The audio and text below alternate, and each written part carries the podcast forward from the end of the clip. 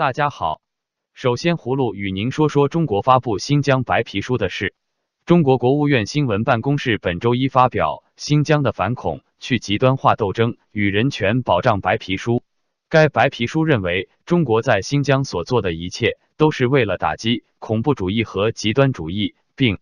辩解说，中国政府在新疆所采取的步骤是国际反恐斗争的一部分，符合联合国的相关宗旨和原则。该份一万五千多字的白皮书共分七个部分，强调新疆是中国领土，并且详述了所谓恐怖主义在新疆的活动情况。总部在德国的世界维吾尔代表大会发言人伊利夏提对中国发表上述白皮书表示抗议。他说：“中国政府发表这份白皮书完全是颠倒黑白，反恐实际是镇压维吾尔人的一个政治借口，而消除信仰、彻底汉化。”是真实目的，利用所谓人权保障的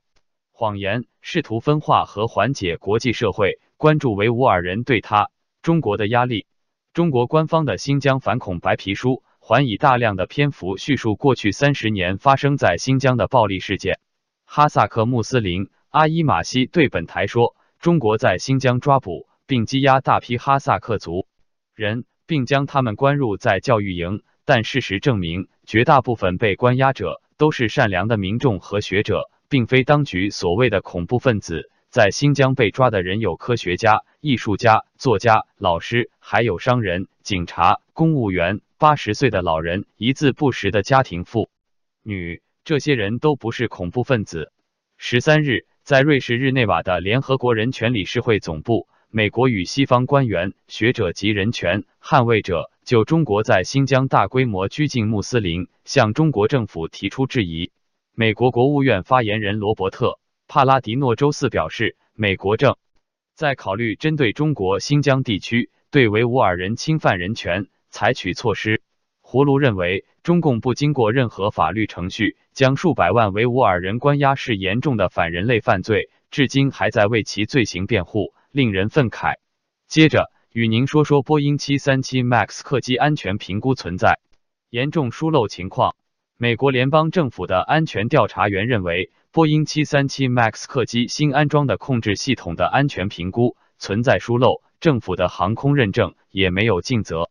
西雅图时报十七日援引美国联邦航空总署的现任和前任工程师的话说，波音公司二零一五年。推出737 MAX 新型客机之后，为了获得联邦政府的认证，向联邦航空总署提交了客机新型飞行控制系统的安全评估。系统全称是操纵特性增加系统。联邦航空总署的工程师发现，波音提交的安全评估存在以下问题：一、安全报告没有充分标出新型飞行控制系统的全部动力。为了防止飞机空中失速，飞行控制系统。可以转动飞机的水平机翼，让机头朝下。但客机服役之后，控制系统转动水平机翼的速度要比安全评估标出的速度高出三倍多。二、驾驶员做出回应后，报告未能充分考虑到系统能否及时复原，也未能考虑到系统还可能继续把机头往下推。三、系统的危险评估定在有害等级，比灾难性低了一级。即便有害等级，也不能只靠一个单一的传感器的信号去阻止飞行控制系统的启动，而这套系统正是这样设计的。四报告称，客机水平翼的转动角度小于零点六度，但去年狮子航空公司六一零航班坠毁之后，波音公司首次向各个航空公司提供的操纵特性增加系统说明则把角度标成二点五度。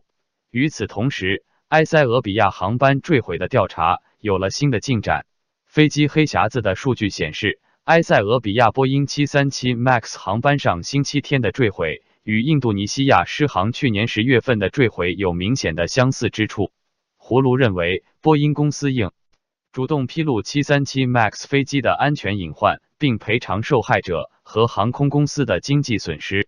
最好与您聊聊习近平出访欧洲的事。中国外交部三月十八日宣布，习近平将于三月二一、二六日访问意大利、摩纳哥、法国。习近平到访意大利期间，预计北京和罗马可能将签署“一带一路”合作意向书。意大利或将成为 G7 集团首个参加“一带一路”的国家。如果成真，意大利便是 G7 集团中第一个参加“一带一路”的国家。而其他西方国家似乎对习近平的一带一路抱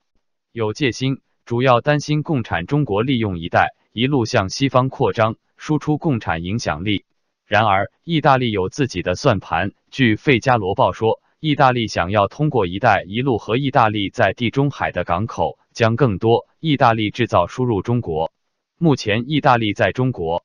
的贸易伙伴中排行第十九，对华出口额每年不足一百三十亿欧元，法国两百亿欧元，德国六百五十亿欧元。米兰综合工学院的诺西表示，中国“一带一路”在地中海有两条走廊。意大利想让自己的两个通往欧洲心脏的门户——蒂里亚斯特港和热那亚港，利用得天独厚的地理优势，在这两条海运走廊上获得更多利益，吸引原本去鹿特丹或汉堡的大型货船。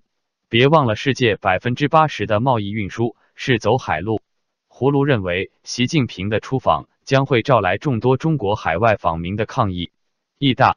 利不仅应从经济上，考虑本国利益，还应该认识到习近平的极权主义将最终给意大利带来严重的危害。好了，今天就聊到这，明天见。